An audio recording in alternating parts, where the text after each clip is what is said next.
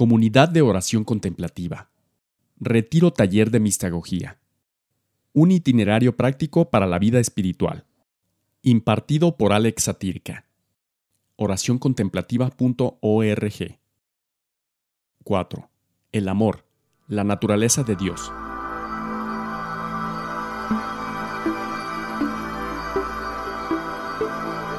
Muy buenas tardes, bienvenidas, bienvenidos.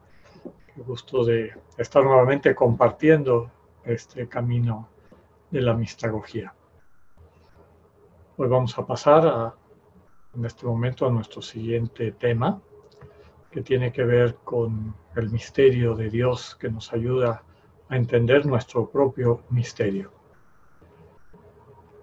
Como siempre, Iniciamos encomendándonos al Dios que nos da la vida y nos la sostiene, en el nombre del Padre, del Hijo y del Espíritu Santo. Amén. Padre de la vida, te damos gracias de habernos invitado a recorrer este camino en tu presencia.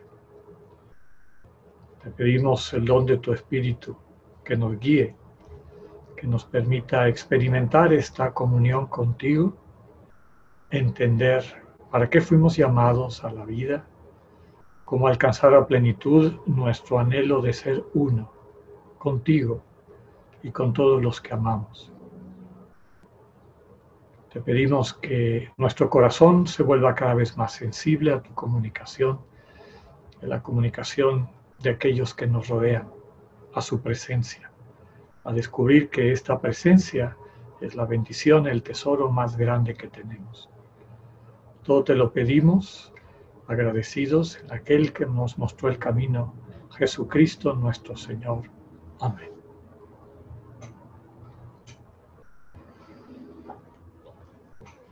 En la tradición cristiana, si hay alguna manera de referirnos a Dios, algo que describa a plenitud del misterio del Dios revelado en Cristo, es el amor. El amor. El Dios en el que creemos es amor. Claro, a muchas cosas en esta vida le decimos amor cuando no lo son, o al menos no es este mismo tipo de amor que encontramos en la relación de Dios hacia nosotros y desde luego en el tipo de relación que Dios nos invita a tener entre nosotros. Vamos a adentrarnos un poco a esta temática para ver de qué hablamos cuando decimos que Dios es amor. La visión cristiana del ser humano parte de la convicción de que somos imagen y semejanza de Dios. La cita que les pongo ahí del inicio de la Biblia en el Génesis, primer relato de la creación del ser humano, es la única vez en la Biblia judía en la que se habla de Dios en plural. Quienes conocen la tradición radicalmente monoteísta del pueblo de Israel, recuerda Israel, el Señor, tu Dios es el único Señor, no hay otro Dios, uno, uno, uno, uno. Y sin embargo, en este texto tan importante, el texto de la creación del ser humano, dice literalmente, y dijo Dios, singular, una persona hagamos, cambia a plural, hagamos al ser humano a nuestra imagen y semejanza. Desde los inicios de nuestra fe, hemos eh, los cristianos distinguido en esta frase que sobrevivió siglos y siglos de copias de eh, escribas eh, del pueblo judío que defendían a ultranza la unicidad de Dios, ¿cómo es posible que ahí se haya mantenido este juego, esta especie de paradoja en un Dios que habla de sí en singular y en plural? El Dios en el que creemos los cristianos no es una soledad volcada sobre sí misma, sino es una comunidad de amor. Y por eso también llama la atención que este único momento en el que Dios habla de sí en singular y plural es cuando se habla de la creación del ser humano. Si nosotros somos imagen de ese Dios, estamos llamados a ser comunión, a vivir en comunión, a alcanzar la unidad de nuestra existencia y su plenitud en una comunión, en algo que compartimos con otros, en ser uno con otros. Esta imagen y semejanza significa que el ser humano tiene una afinidad constitutiva con Dios, una especie de aire de familia con Dios. Y esta afinidad, este aire de familia, consiste en la capacidad que tenemos de ser o existir a la manera de Dios. Claro, no de cualquier Dios.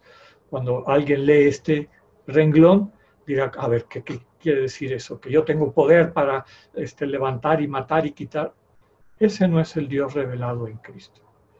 El poder del Dios revelado en Cristo es su amor y su amor es lo que puede transformar nuestras vidas, es lo que puede transformar el mundo.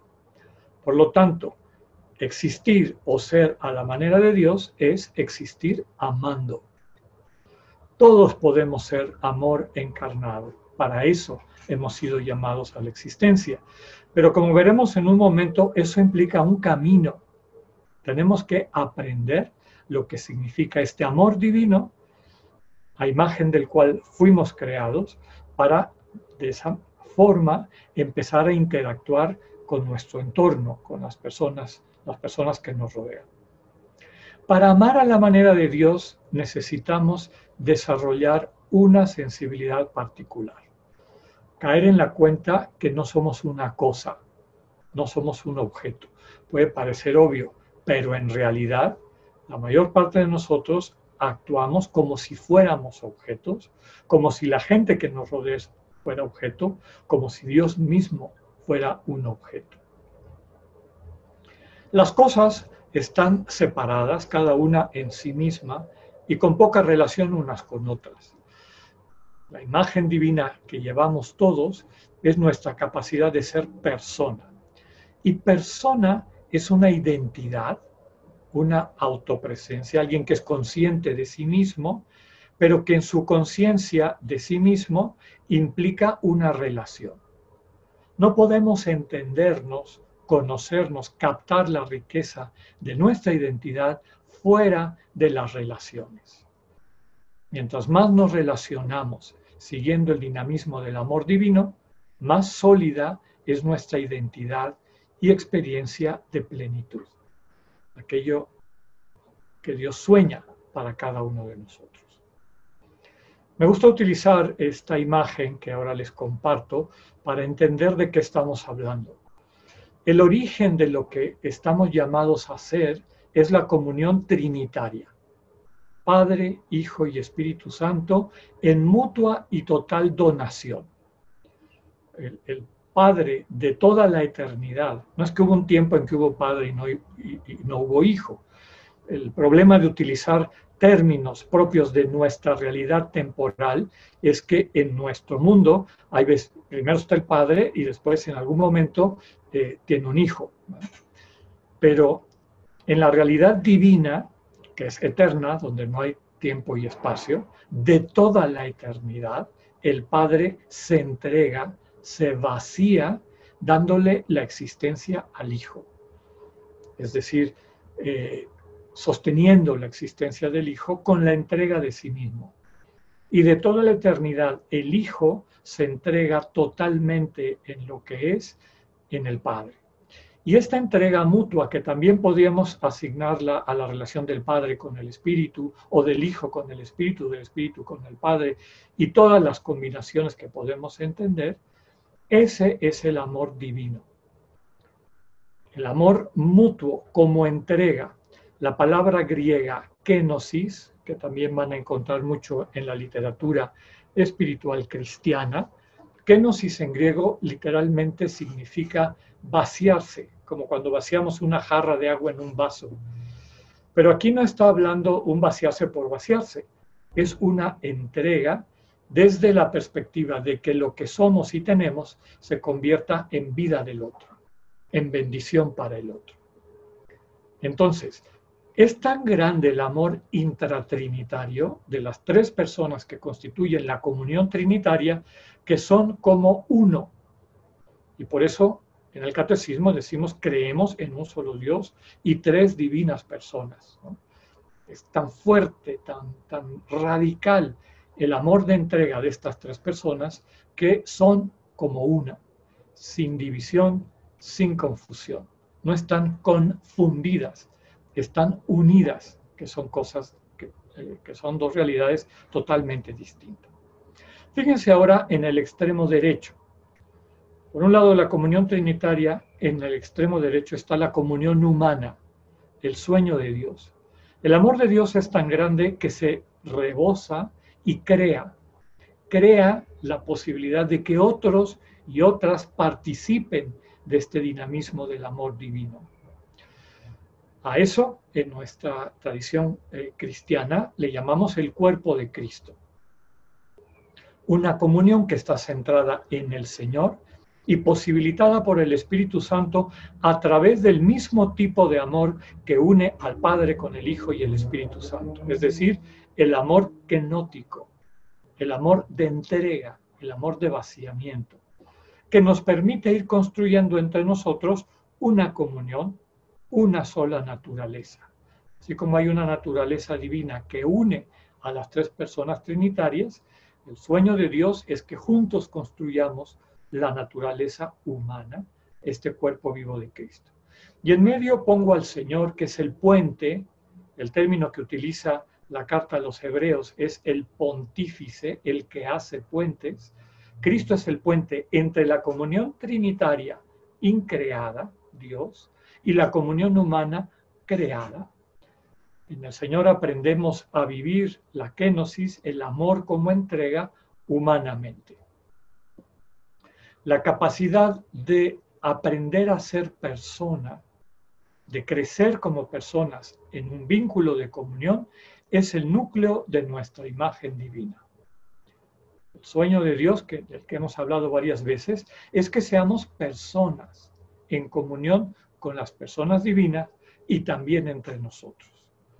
Ya decíamos también que creemos en un Dios cuya naturaleza más profunda es comunidad, tres personas cuya entrega mutua, total e irrestricta construye, sostiene, eh, constituye una esencia común, la naturaleza divina. En la tradición espiritual cristiana se diferencia el término imagen divina del término semejanza divina. No es lo mismo la imagen que la semejanza. La imagen es un don único e irrenunciable, la capacidad que todos y todas tenemos de existir a la manera de Dios. Cada ser humano que viene a este mundo tiene la posibilidad, la potencialidad de ser, de existir así, amando, dando vida, donándose, recibir vida en la donación del otro. Claro, cuando venimos a este mundo, eso está en potencia, es decir, podría llegar a ser. Como veremos en un momento, depende de nuestra respuesta y cuánto nos involucramos con las capacidades que Dios nos da, ayudados desde luego siempre por su gracia, por su presencia y compañía, para llegar a la plenitud de lo que podemos ser. Entonces, la imagen divina es lo que podríamos ser. La semejanza divina es cuando eso que podríamos ser se convierte en realidad. Es pasar de la potencia, de la posibilidad a la realidad, al acto. Encarnar en el concreto de nuestra vida nuestra vocación a ser personas, amando de forma concreta a personas concretas. Es a lo que Dios nos eh, invita, es lo que el Señor nos enseña. A mí me gusta explicarle a los jóvenes la imagen divina y la semejanza divina de esta manera. Tu imagen divina es tu kit de ser persona. Ya saben lo que es un kit, tu equipo. Utilizamos esa palabra inglesa para describir, eh, digamos, puedes comprar un kit de, como el amigo kit de la compañía de teléfono, que si yo me quiero conectar a la red telefónica, yo voy a una tienda y me dan una cajita donde hay todo lo que necesito, que si el teléfono, que si la tarjeta SIM, que si una serie de cosas. Todo está en el kit. Ahora las grandes tiendas eh, a mayoreo que, nos rodean, ya saben cuáles, si tú vas, venden muebles, venden libreros, venden este, sillones, venden distintas cosas. Si tú le dices al vendedor, quiero este, este sillón, no te, vas a ver, no te vas a llevar el sillón que estás viendo. Te van a traer una caja donde está ese sillón desarmado. Dicho en otras palabras, es tu kit de sillón. Si llegas a tu casa y por flojera o por desidia se queda guardado en la cochera el kit, la caja, no va a existir el sillón. Hay que ponerse manos a la obra y utilizar todo lo que está en ese eh, equipo, en ese equipamiento, para poder construir el sillón y tener el sillón. Aplicado a la imagen y semejanza, tú y yo recibimos un kit para ser personas, una serie de dones, de regalos, de, capacidades, etcétera, distintas de uno a otro, pero que necesitan ser construidas, necesitan ser convertidas en realidad, armadas, acompañados por Dios, iluminados por Dios. Y a eso le llamamos la semejanza divina, aquello que vamos construyendo paso a paso en nuestra vida, acompañados por Dios. El vivir en la presencia de Dios nos va mostrando, creo que en algún momento les hacía esta, les compartí esta expresión, qué importante es entender lo que es verdaderamente importante de la vida, no lo que el mundo nos presenta como importante, que en el fondo no lo es, sino lo realmente importante. Y lo único que, que no solamente se mantiene a lo largo de nuestra existencia, sino que es nuestra puerta a la vida eterna, lo único que nos vincula con la vida eterna, con la vida divina, es el amor. El amor como entrega, como donación de sí para convertirse en vida del otro. Este amor kenótico que deseamos, de, de entrega el deseo de que lo que yo soy y tengo se pueda traducir en vida, en bendición para aquellos que yo amo. Y de alguna manera a través de eso me quedo viviendo en esas personas, como en mí viven todos aquellos que me han dado vida, existencia, que han consolidado la persona que soy yo a través de sus actos concretos de amor. El ideal, la meta a donde queremos llegar es descubrir nuestra posibilidad de ser amor y convertirla en realidad, es decir, ser amor. ¿Cómo puedo llegar a ser amor? Pues a través de actos de amor kenótico, es decir, de amor como entrega. Poco a poco, si vas ejercitando día a día cada una de tus acciones, desde la pregunta, ¿para quién estoy haciendo esto? ¿Qué me mueve? cuál es la intención que hay detrás de mis acciones. Y tratar de que cada vez la intención fundamental sea el que lo que yo soy, hago, digo, sea una bendición para las personas que me rodean. Esos actos concretos, lavar platos, hacer tu trabajo bien, hablarle a una persona que necesita que le escuchen, sonreírle a quien te encuentras en la calle, todos estos actos concretos de amor como entrega van consolidando tu capacidad de ser amor. Y llega un momento que así, acompañado por la gracia del Dios que es amor, descubres que esa es tu naturaleza más profunda. No necesitas decir, hacer ni este, concretar grandes cosas porque ya tu ser completo es amor en relación. Los grandes santos y santas viven así. Bastaba con que estuvieran en un lugar para que aquellos que los rodeaban sintieran ese amor. Claro, aquellos que los rodeaban con una sensibilidad que captaba esa presencia que daba vida. Aprendemos a vivir como entrega presencial mutua. Soy para ti, como Dios es para nosotros. Los actos de amor kenótico, decíamos, nos, nos van ayudando a crecer como personas.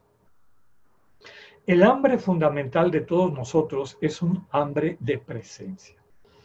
quienes hemos estado enamorados, no necesariamente amor de pareja, porque podemos sentir un amor profundo por nuestros padres, por nuestros hermanos, las grandes amistades, ese amor solo se calma, ese anhelo solo se calma con la presencia.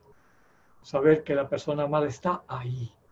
Y cuando captas que está ahí para ti, inclusive sin necesidad de muchas palabras o acciones, el ejemplo que me gusta traer es una pareja de viejitos que llevan a lo mejor 60 años de matrimonio ya no hay muchas cosas que se digan o que se hagan, pero así sentaditos uno al lado del otro, saben, perciben profundamente cuando se ha desarrollado una relación de pareja como lo que describimos, que el uno es para el otro.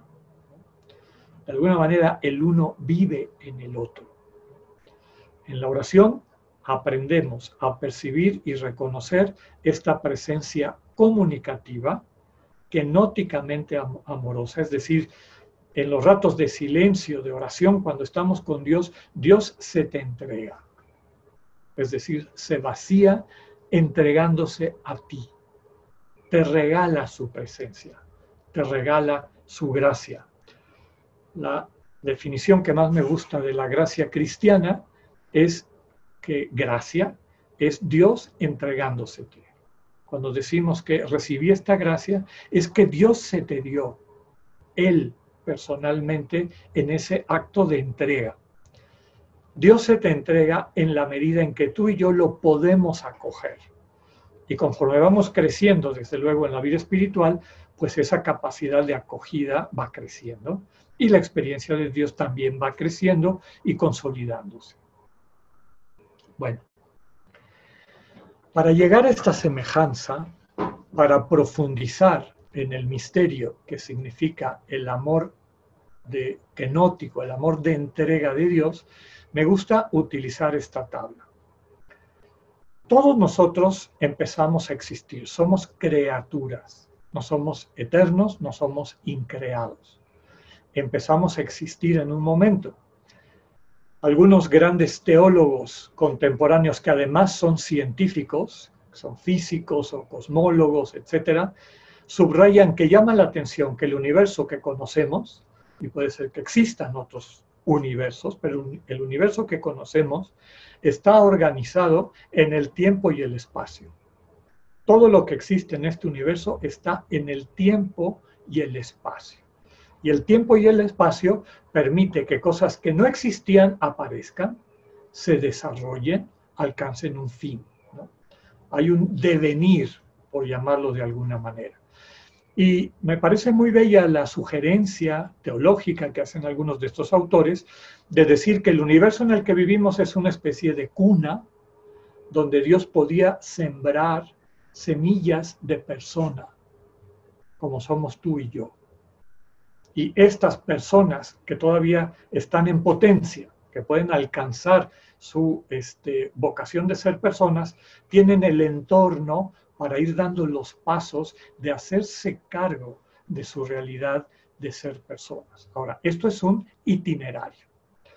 En esta tabla que les pongo aquí, fíjate en la primera columna, dice claramente itinerario tú y yo, todos nosotros, el primer paso de nuestro itinerario implica individuarnos, descubrir que somos un individuo, que no somos lo mismo que papá o mamá, descubrir que tenemos un yo. Y un yo que no es lo mismo en cuanto a identidad al yo de las personas que nos rodean. Vamos a ver esto de una manera concreta eh, en el primer paso.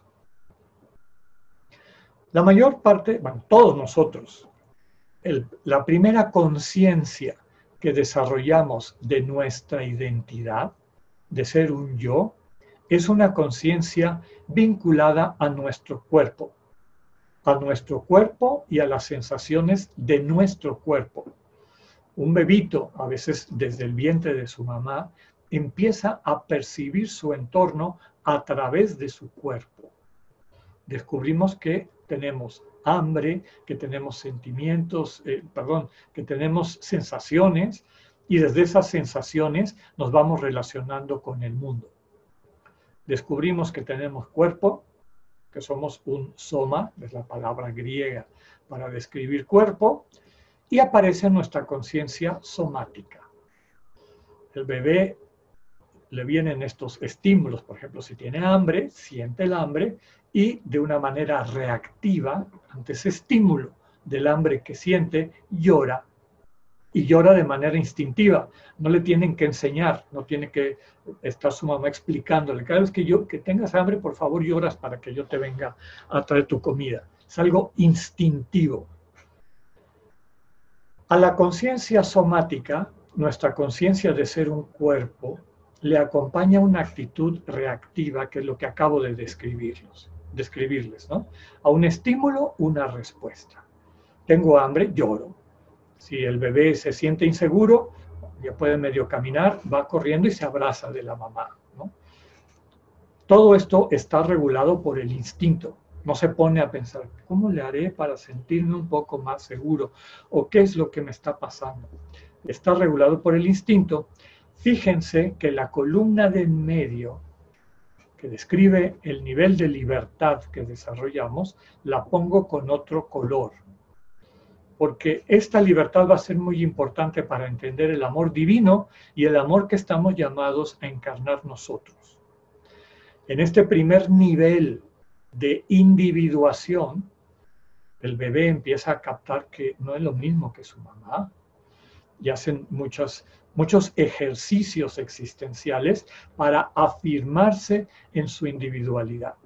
Los dos que me gusta citar muchas veces es la tendencia que tienen los bebés de llevarse a la boca las cosas. No es porque quieren saber a qué saben o quieren enterarse a qué saben, sino es porque, fíjense que muchas veces alternan cosas o elementos externos a su corporalidad con elementos de su corporalidad. Así como chupan el juguete, se chupan el dedo. Así como chupan la toallita que les dan, se chupan el dedo del pie y empiezan a, percibir que no se siente igual cuando el estímulo llega a mi corporalidad a cuando llega una cosa que no soy yo. Eh, poco a poco se va consolidando esta identidad de un yo. Yo no soy el juguete, yo no soy papá y mamá. Otra de las cosas que hacen los bebés a esta edad es tirar las cosas. Le pones algo en su mesita o algo, la mira y la tira. Y le pones otra, la mira y la tira. Son ejercicios existenciales, vuelvo a decirles, a través de los cuales se consolida esta convicción, yo no soy este juguete, yo no soy esta cosa. Bueno, durante todo el tiempo que dura esta etapa, la dinámica en la que vivimos, y por ahí pasamos todos, es la dinámica de la necesidad vamos de una necesidad en necesidad. Necesidades para sobrevivir, si no como me muero. Si no me dan agua, me muero. Si no me tapan, me muero. Entonces, cada vez que hay algo que mi instinto me dice, cuidado, esto hay que prestarle atención, el bebé reacciona para que le, para procurarse o para que le acerquen, le procuren lo que necesita. Esta dinámica de necesidad va estableciendo, así como nos separamos de nuestro entorno, nos vinculamos a ese entorno, pero de una forma distinta. Nos vinculamos desde nuestro yo. No es lo mismo el biberón que el bebé está viendo con, hambre y con deseo de comerse o dulce o lo que le pongan enfrente, que él mismo. Entonces, ¿qué es lo que une al bebé con el agua si tiene sed o al bebé con la comida si tiene hambre. Un vínculo, una especie de atracción. A ese principio de atracción, que curiosamente todos los principios de, atracción, la Biblia los traduce como eros, a este primer principio, eh, como amor, perdón, a este primer principio de atracción en griego se le llamaba eros. Y la Biblia lo traduce como amor y los otros dos que, vean, que veremos, muchas veces la Biblia también lo traduce como amor, pero no es lo mismo. El eros es un vínculo con una cosa que yo siento que necesito. Por eso lo que les pongo ahí, lo necesito. Tengo sed, hay agua, la necesito. Como que me jala, ¿no? Instintivamente. ¿Cuál es la meta o finalidad de ese vínculo? Alcanzar o poseer el objeto de la necesidad. Si tengo sed del agua, si tengo hambre del alimento, si tengo frío, algo que me abrigue, etc. Pero fíjense, cuando yo alcanzo o poseo el objeto de mi necesidad, quedo saciado y el vínculo se rompe. No es lo mismo la atracción que te da el primer vaso de agua cuando estás muerto de sed, que el segundo, que el tercero, que el cuarto, cuando te traen el quinto ya dices muchas gracias, ya, ya, ya no quiero ni ver el agua, ya quedé saciado. Este es el primer paso de nuestra consolidación como individuos, descubrimos un tipo de, vínculo con nuestro entorno y una, un tipo de libertad, en este caso eh, muy pequeña, poca o ninguna, que podemos definir como heteronomía, es decir, las reglas, las cosas vienen de fuera. Me la ponen mis papás, me las ponen el instinto. No, hay, hay poca posibilidad de elegir. El bebé que tiene hambre o se siente mal, está enfermito, aunque le haya dado una noche fatal a sus papás, no se pone a pensar, ay Dios mío, no, no voy a llorar, que duerman un poquito más. O sea, no tiene esa libertad. Siente el dolor, llora. Entonces, muchos de estos elementos son heterónomos, son reglas que vienen de fuera. No hay un yo que vaya ejercitando esa libertad. Los niños, las niñas, vienen al mundo con una capacidad de llegar a vivirse como personas, lo que decíamos hace algún momento. Es sano que los niños y adolescentes avancen, avancen perdón, en un proceso de individuación, en apropiarse su yo. Y esto lo van a hacer en el siguiente paso que vamos a ver ahorita, diferenciándose de su entorno y de los demás, no solamente desde lo que necesitan o no necesitan, dentro de, desde estos datos que provienen de sus instintos, de su corporalidad, sino que empiezan a descubrir afinidades. Hay cosas que les son afines. O hablar, hablando en un lenguaje muy coloquial de nuestro hablar de todos los días, hay cosas que me gustan y cosas que no me gustan. Y empezamos a ver que hay diferencias. Uy, a mi mamá le gusta mucho esta comida, yo la detesto. Ya vemos que ahí hay dos afinidades distintas. Sigue este proceso de diferenciación, de asumir la propia identidad. Hay cosas que me son afines, hay cosas que no me son afines. Hay algunas que me gustan, que le dan, me dan bienestar, le dan calidad a mi vida y hay otras que no, le quitan calidad a mi vida. Cuando empezamos a descubrir estos gustos y afinidades, descubrimos también que no solamente somos un cuerpo con las necesidades del cuerpo, sino una mente. Una mente con capacidad racional de distinguir, clasificar, juzgar, decidir. ¿Y qué es lo que voy a decidir? ¿Qué es lo que quiero? ¿Qué me gusta a mí? ¿Qué es lo que rechazo? ¿Qué es lo que me es indiferente? Me da igual si existe o no existe. Y eso nos lleva al siguiente nivel. Esto varía mucho entre los niños y las niñas, en la propia vida de cada uno de nosotros, se puede haber presentado en distintos momentos.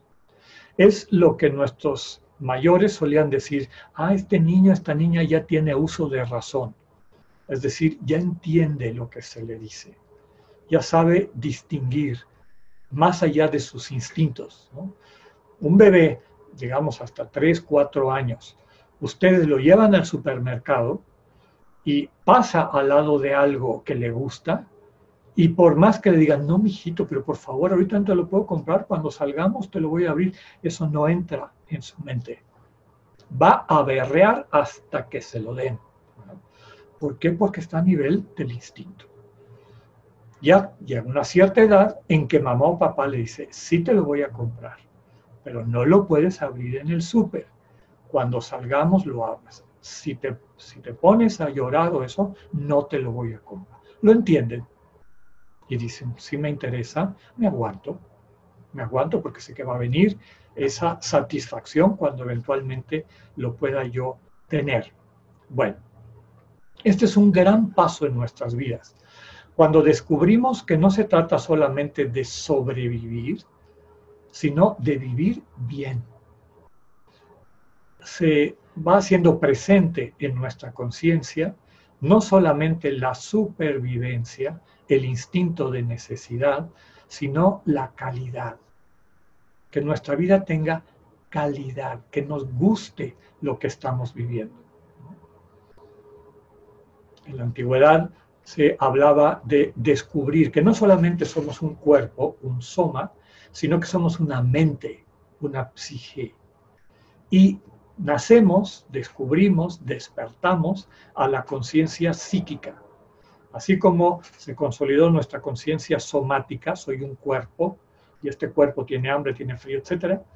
Ahora descubro que soy una mente y a esta mente le gusta esto y esto no le gusta. Y aunque mamá me diga que se ve muy bonito cuando me visto con esta camisa y este pantalón, a mí no me gusta. A mí me gusta ponerme el mismo pantalón de todos los días. El niño, la niña va ejercitando su capacidad de distinguir y optar por sus afinidades. Aparece un nuevo tipo de actitud, ya no reactiva, sino proactiva ya no es solamente los instintos que me jalan de un lado a otro y las conductas reguladas por, mi material genético, sino que aparece un horizonte de sentido.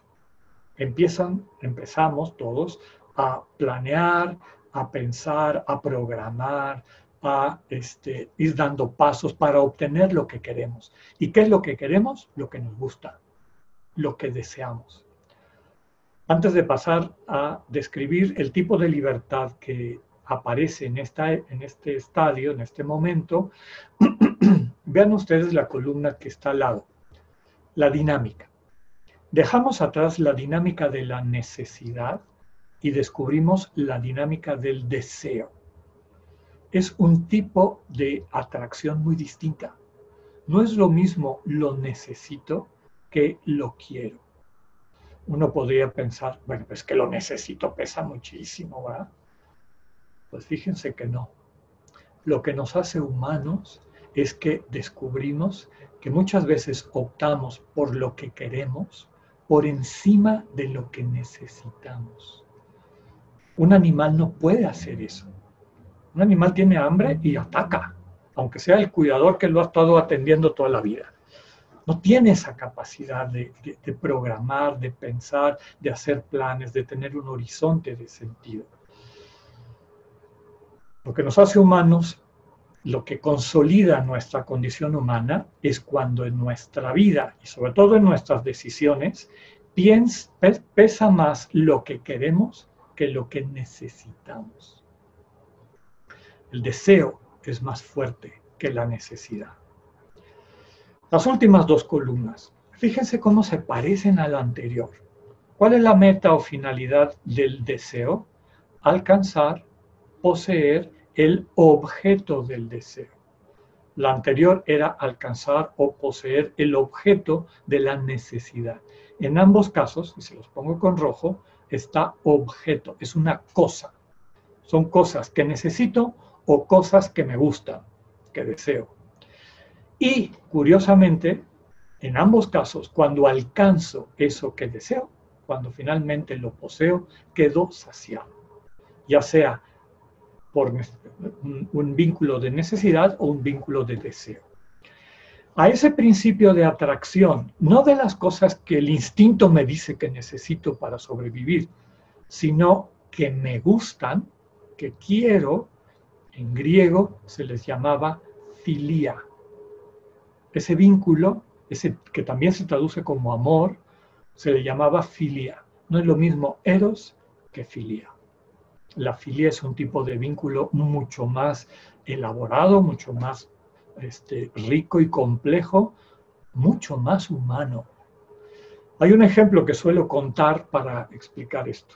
Algunos ya me lo oyeron muchísimas veces, pero como suelo decir, no he encontrado uno mejor. Si encuentran uno, me lo cuentan para que lo incluyamos. Y el ejemplo es el siguiente.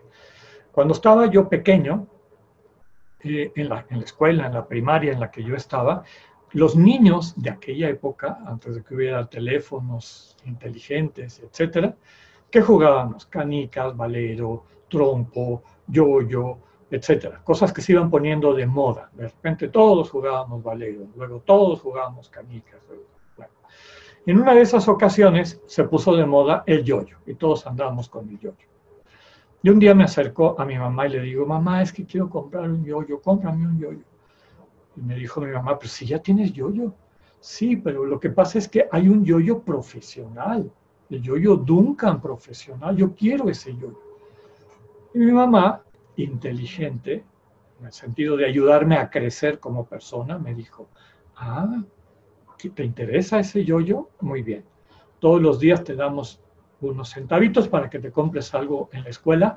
Guarda lo que te damos y cuando juntes la mitad del precio del yoyo, yo te, yo te completo el resto. Ah, caray. Al día siguiente fui a la escuela con mis centavitos en, en, el bolsillo y cuando en el recreo todos andaban comprando refrescos y sus cositas, sus papitas o lo que fuera para, para pasar la mañana, yo tenía una disyuntiva. El instinto me decía, come, come, necesitas comer, ¿no? Pero el deseo me decía, guarda tu dinero. Y en 5, 6, 7, 10 días vas a poder comprarte tu yoyo. Y lo increíble es que ese deseo pesa más que la necesidad. Como vuelvo a, a subrayarles, eso es lo que nos va haciendo humanos. Controlamos nuestros impulsos instintivos por bienes mayores por bienes que le dan calidad a nuestra vida. No meramente sobrevivir, sino vivir bien, de acuerdo a aquello de lo que soy, hacia lo que siento una afinidad. Ahora sí volvemos a la columna de en medio. De no tener casi ninguna libertad y vivir en heteronomía, vamos descubriendo nuestra libertad como capacidad de elegir. Ese niño que era yo de 8 o 9 años a la hora del recreo está eligiendo. Me compro, me gasto el dinero y pierdo mi yoyo, o me conservo ese dinero, me abstengo de algo que siento que necesito, que me gusta, por algo que me gusta más, por un bien mayor. Descubrimos la autonomía. Autonomía quiere decir reglas que salen de mí. Aprendo a gobernarme, a este, a darle sentido y dirección a mi vida en función de las metas que me pongo. Yo suelo decir que uno de los problemas de nuestra educación contemporánea es que la mayor parte de las escuelas y espacios formativos quedan muy contentos cuando llegamos aquí. ¡Ay, qué, qué buenos maestros somos! ¡Qué buenos formadores! Ya los niños que salieron de esta escuela no son animalitos instintivos. ya saben planear, ya saben programar, tienen un proyecto de vida, dónde quieren llegar, saben eh, modular su conducta en función de esa meta eh, que para ellos es importante. Ya la hicimos. Pero resulta que nos falta el paso más importante. Antes de dar y meterme ese paso más importante, quiero subrayar que no podemos llegar a ese paso sin los otros dos que acabamos de describir. Primero hay un proceso de individuación. Tenemos que asumirnos como individuos y aquellos que acompañamos a los que desde pequeñitos van creciendo para asumirse como personas, tenemos que ayudarles a individuarse, a que descubran, a que planean, a que se hagan cargo, a que, se, a que gobiernen sus vidas. Bueno, el gran paso, y tal vez el más importante de nuestras vidas, es pasar de la individuación, descubrirme como individuo, a descubrirme como persona. No solo individuación, sino personificación. Es importante dar este paso de una visión egocéntrica, porque de alguna manera así viven los niños, eh, viven de una forma egocéntrica, con el, ego como centro de sus vidas, a una visión de alteridad. ¿no? me puedo entender, nunca voy a alcanzar la plenitud solo. Necesito de otros. Y esto no es un estorbo, es una bendición. La experiencia de encuentro con el otro, con la otra, en comunión. A me gusta subrayar que la vida espiritual inicia realmente cuando caemos en cuenta de que nuestra identidad es más grande que nosotros mismos. Nuestra identidad es más que nosotros mismos. O dicho en otras palabras, en nosotros habitan muchas otras personas, como nosotros quedamos habitando en muchas otras personas. No nos podemos entender, ni vivir, ni alcanzar la plenitud sin ellas y sin ellos. Este es un gran paso. El captar que somos capaces de implicarnos, de construir relaciones de alteridad, de persona a persona, no desde la pretensión de aquellos, muchas veces los primeros amores, son más de un tipo de filía, ¿no? Me, atrae la, chica, me atrae la pareja, pero eh, meramente porque está bonita o porque me da un cierto estatus, etc. Y muchas veces las cosas que me atraen son proyecciones de mí mismo, hasta que llega un momento en que podemos descubrir que lo que es la otra persona, no lo que yo le proyecto, lo que es, es la mayor bendición que me puede venir y la, mejor manera como esa persona puede contribuir a que yo vaya creciendo en cuanto persona. Descubrimos, como decía, que somos capaces de implicarnos en mutualidad, de vivirnos unos en otros, sin división, sin confusión. Este tipo de comunión es el dinamismo, como decíamos, del amor trinitario. Para iniciar el itinerario de personificación es fundamental desapropiarnos del yo. Ese yo que hemos ido construyendo desde que descubrimos que éramos un soma y después que teníamos una mente y nuestros gustos, ahora tenemos que hacer el ejercicio de soltarlo, de entregarlo, desapropiarnos de él. Pero no desapropiarnos en sí meramente por el hecho de soltarlo, sino desapropiarnos de él entregándolo en una relación de amor. A través de prácticas perceptivas concretas, como la que describíamos en la mañana, de la oración de la vía negativa, aprender a poner entre paréntesis los dictámenes permanentes de nuestra mente, estos rollos que constantemente nos bombardean a lo largo del día, y descubrir que somos más que nuestros pensamientos. Es lo que los antiguos describían como el camino al corazón. Descubrir que no solamente somos cuerpo, no solamente tenemos mente, sino que somos básicamente corazón. El corazón es el que unifica al cuerpo con la mente. Claro, para llegar ahí requerimos continuar cultivando la actitud teologal que ya describíamos, una disposición interior para captar esta comunicación concreta de Dios. ¿Por qué la, la oración es tan importante en esto? Claro, si entendemos la oración como comunicación, es decir, como un encuentro. Si seguimos con la visión infantil o adolescente de la oración como una ventanilla de quejas o de peticiones, se voy a la ventanilla y me quejo, es que este me hizo y esto no me gusta y esto hay que cambiarlo y esto. O vamos a la oración a hacer peticiones, ventanilla de peticiones, cúrame a fulano, arréglame tal cosa, consígueme trabajo, quítame a este necio del camino, etcétera, etcétera. Eso no es oración. Eso es tratar a Dios como cosa, meterlo en nuestra vida como si fuera un ingrediente más. Toda verdadera oración que es lo que estamos tratando de desarrollar, es comunicación. Acuérdate lo que decíamos en la charla anterior. Ante Dios, preséntate como estás. No necesitas este, arreglarte para ver si lo convences de que haga lo que tú quieres. El encuentro con Dios es un encuentro de amigos. es un encuentro de aquel que te ama más que tú mismo te amas a ti.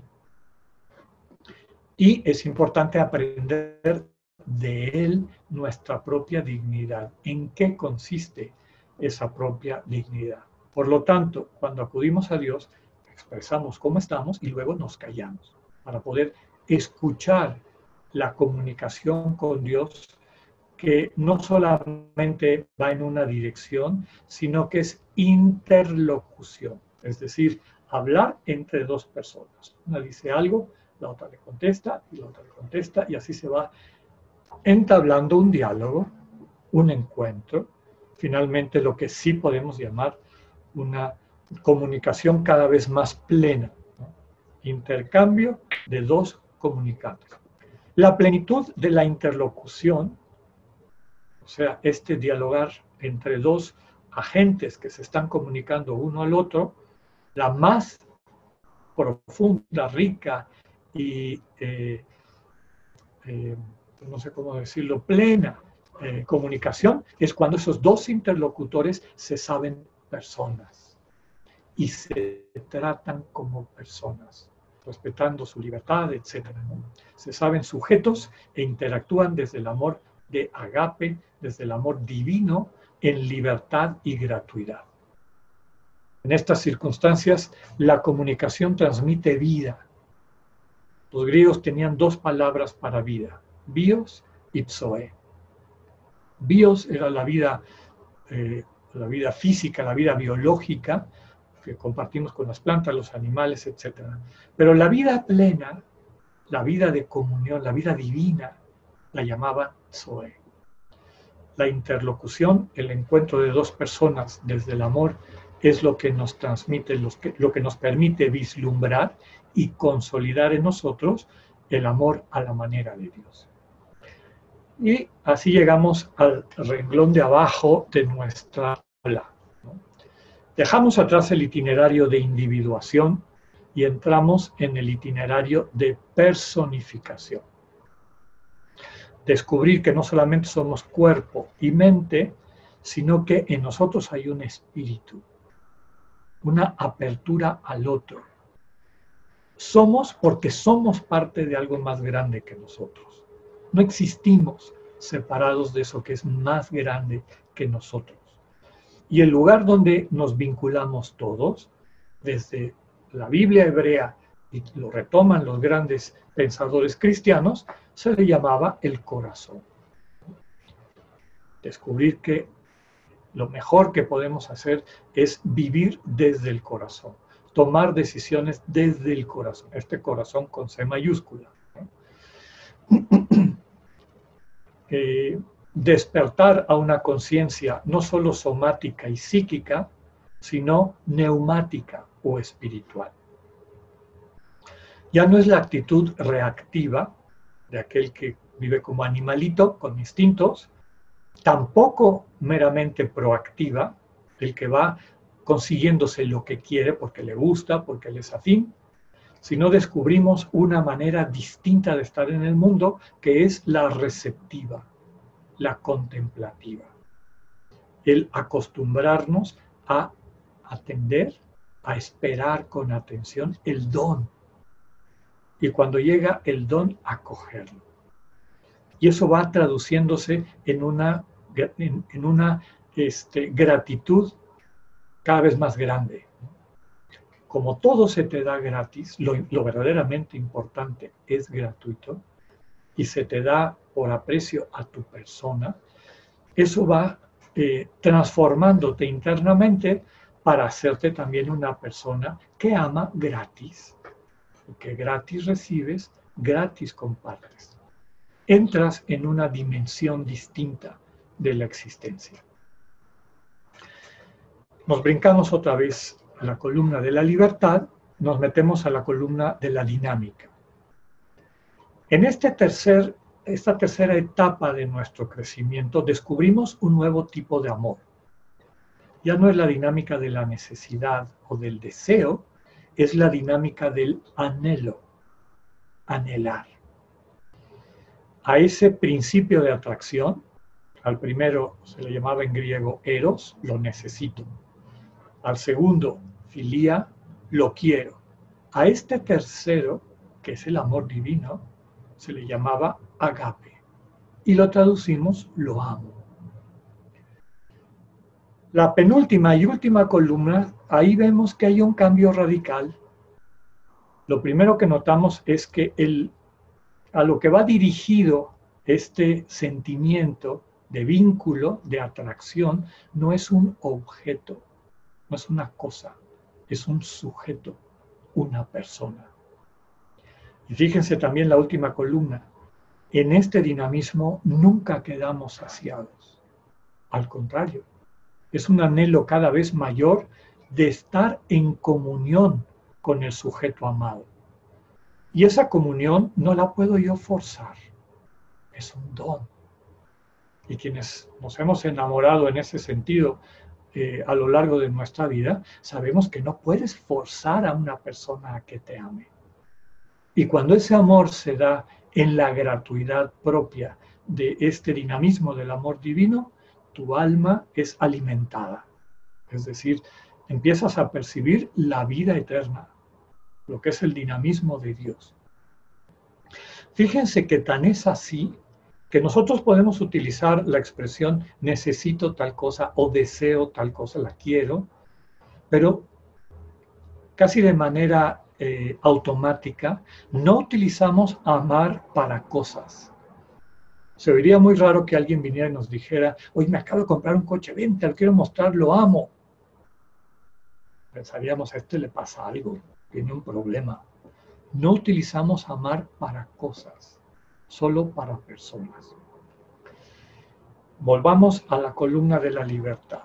Esta, todo lo anterior, todos los pasos anteriores de la libertad, descubrir que la tienes, que puedes elegir, etcétera, son preparación para la libertad más grande que existe, que es la libertad de darse, de entregarte, de entregar tu vida para que otros tengan vida. Ese es el dinamismo del agape. ¿no? hay persona más libre que la que puede entregar en libertad su vida para que otras personas tengan vida. Y eso es lo que vemos en la vida del Señor Jesús, sobre todo en el, en el testimonio de su pasión y muerte. En el drama de la pasión, del juicio, la pasión y muerte del Señor, hay personas que parece que son muy libres, como Pilato y Caifás hasta le dicen, ¿qué no te das cuenta que yo tengo la libertad de crucificarte o liberarte? El Señor le dice, no tienes idea de lo que es libertad. Y después lo subraya, yo entrego mi vida porque quiero. El amor divino es la entrega en libertad de la vida. Si se pierde esa libertad, no existe el amor. Y por eso Dios es tan cuidadoso de no romper tu libertad y mi libertad. Y por eso Dios es discreto. Se manifiesta tanto cuanto puede en función de tu libertad, para que puedas seguirle ejercitando a la hora de responderle al Señor. Bien. Vamos a meternos ahora a algunos elementos de este amor divino de este amor que llamamos agape. Elementos que son muy necesarios para conocerlo, para vivirlo. Primero que nada, nadie lo puede fabricar por sí mismo. Haz de cuenta que alguien lo tiene que sembrar en ti. Tienes que sentirte amado así y prestar atención a ese amor. Y entonces aprendes. Como les pongo aquí, acoge, hazte consciente de la entrega amorosa de quien te ha amado primero. Sin, ese, sin esa acogida del amor primero, y recordemos aquel texto de, de, la primera carta de Juan que les citaba al hablar de la inversión intencional, el amor consiste no en que nosotros amemos a Dios, sino en que Dios nos amó primero.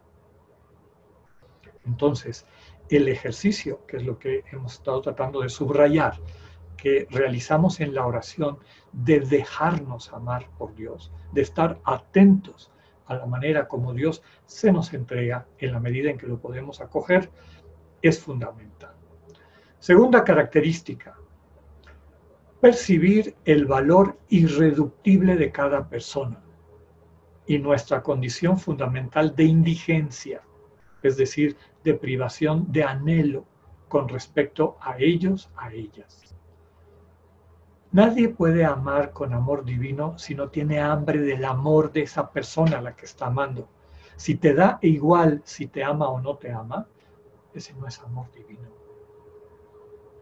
Como varios autores San Agustín solía decir, Dios deambula por el mundo sediento del amor de los hombres. Dios tiene sed del amor de la humanidad. Así es el amor divino. Otra característica importante del amor a la manera de Dios es la gratuidad. Y la gratuidad, para que no desdigamos a lo que acabamos de subrayar, esta especie de sed. Si no tengo sed de que la persona a la que estoy amando me ame en reciprocidad, ese no es amor de Dios. Por eso me gusta decir en las clases que el que crea que hay que amar al prójimo sin esperar nada a cambio, esa no es una expresión cristiana. Eso solo lo puede decir un demonio. Es amar a alguien sin esperar a cambio, en retorno, el amor de la otra persona, solo lo dice un demonio. Tenemos que sentir ese hambre. Ese es un don de Dios. Por eso el primer paso es un don. Cuando captas cómo te ama Dios y percibes lo que el amor puede hacer en ti y en la vida de los demás, claro que a cualquier persona que tengas enfrente vas a sentir la sed de que te ame en reciprocidad.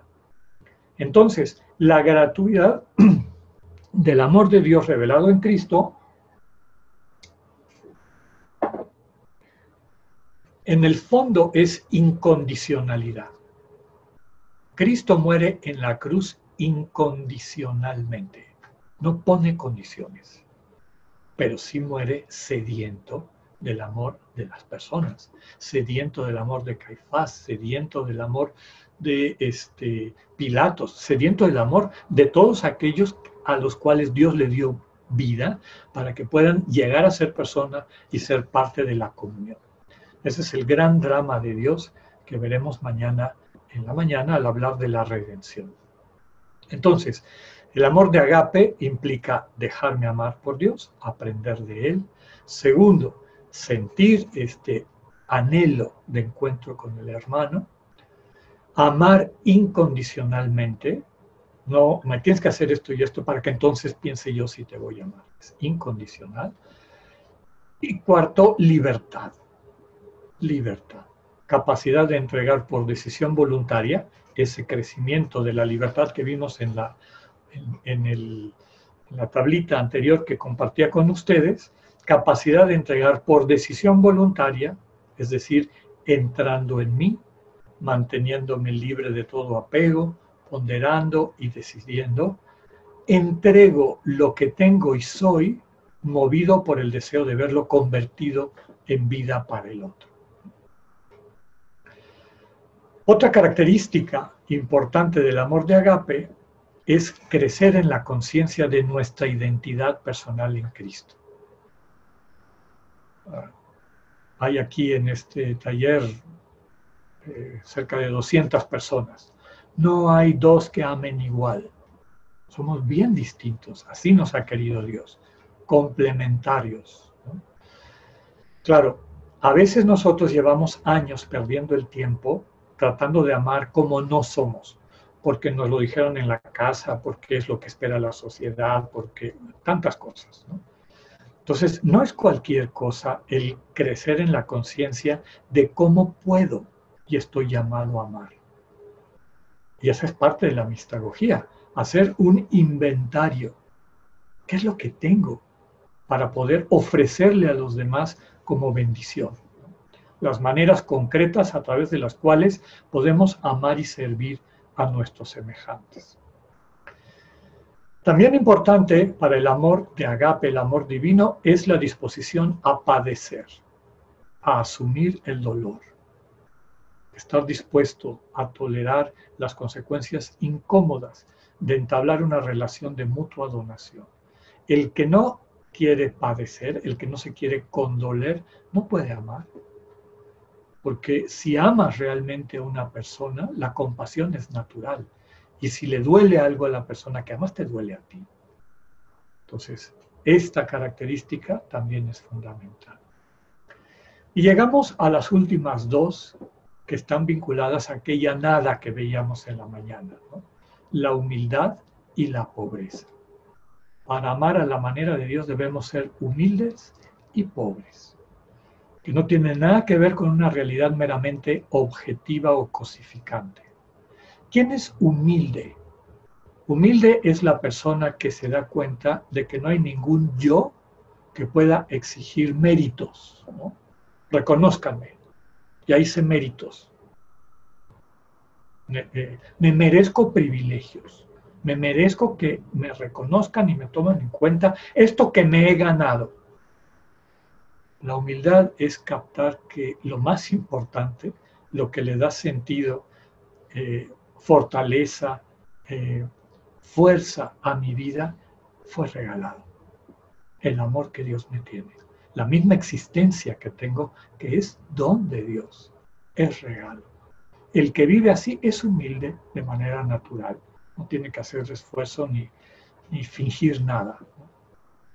La pobreza es similar. También tiene que ver con la nada. Es captar en la cuenta que no hay ningún yo que pueda decir, esto es mío, mi casa, mi computadora, mi tal cosa. En la medida en que vamos sintiéndonos amados y sostenidos por el amor gratuito de Dios, esa tendencia compulsiva a la posesión desaparece. Ese es un verdadero pobre. Porque alguien puede tener 50 centavos guardados bajo la almohada como único bien en este mundo y estar tan aferrado a esos 50 centavos que tiene mente de rico. Entonces, humildad y pobreza tienen que ver con esta, este captar que la vida, lo importante es don. Y no necesito apropiarme de nada. No necesito luchar contra otros por el amor de Dios que es gratuito, por la vida que Dios me regala que es don. Para terminar, me gusta compartirles y les sugiero como materia para el ratito de oración que vamos a tener ahora, eh, un texto de la primera carta de Pablo a los Corintios, capítulo 13, versículos del 1 al 3. Es el famoso himno a la caridad o himno al amor o himno al agape. Los primeros tres versículos, del 1 al 3, describe, es como un preámbulo en el cual Pablo va subrayando que algunas de las cosas que él, como judío piadoso, porque era un judío muy piadoso, hoy diríamos muy, muy este, mocho. Era fariseo, de los realmente observantes. En la primera columna les pongo que en ese preámbulo lo que él pone es una colección de talentos y acciones heroicas, admirables, como la capacidad extraordinaria de proclamación, de comunicación, o las virtudes tradicionales de los servidores de Dios, la profecía, la sabiduría, la fe, o acciones extraordinarias de abnegación, como entregarle tus bienes a los pobres, etc. El texto de Pablo dice literalmente, aunque hable las lenguas de los hombres y de los ángeles, si no tengo amor, claro, utiliza la palabra agape, no pone eros o filía, si no tengo agape, soy como bronce que suena y címbalo que retiñe, es decir, algo vacío, que no tiene sentido. Aunque tenga el don de la profecía y conociera todos los misterios y toda la ciencia, y aunque tenga plenitud de fe como para trasladar montañas, si no tengo amor, nada soy. Finalmente, aunque reparta todos mis bienes y entregue mi cuerpo a las llamas, si no tengo agape, de nada me sirve. Qué descubrimiento de este hombre piadoso para entender que llevaba años perdiendo el tiempo. Y que lo fundamental en la vida es descubrir el agape, el amor este amor gratuito de Dios que viene a ti para entregarte este milagro de una vida renovada, de una vida plena.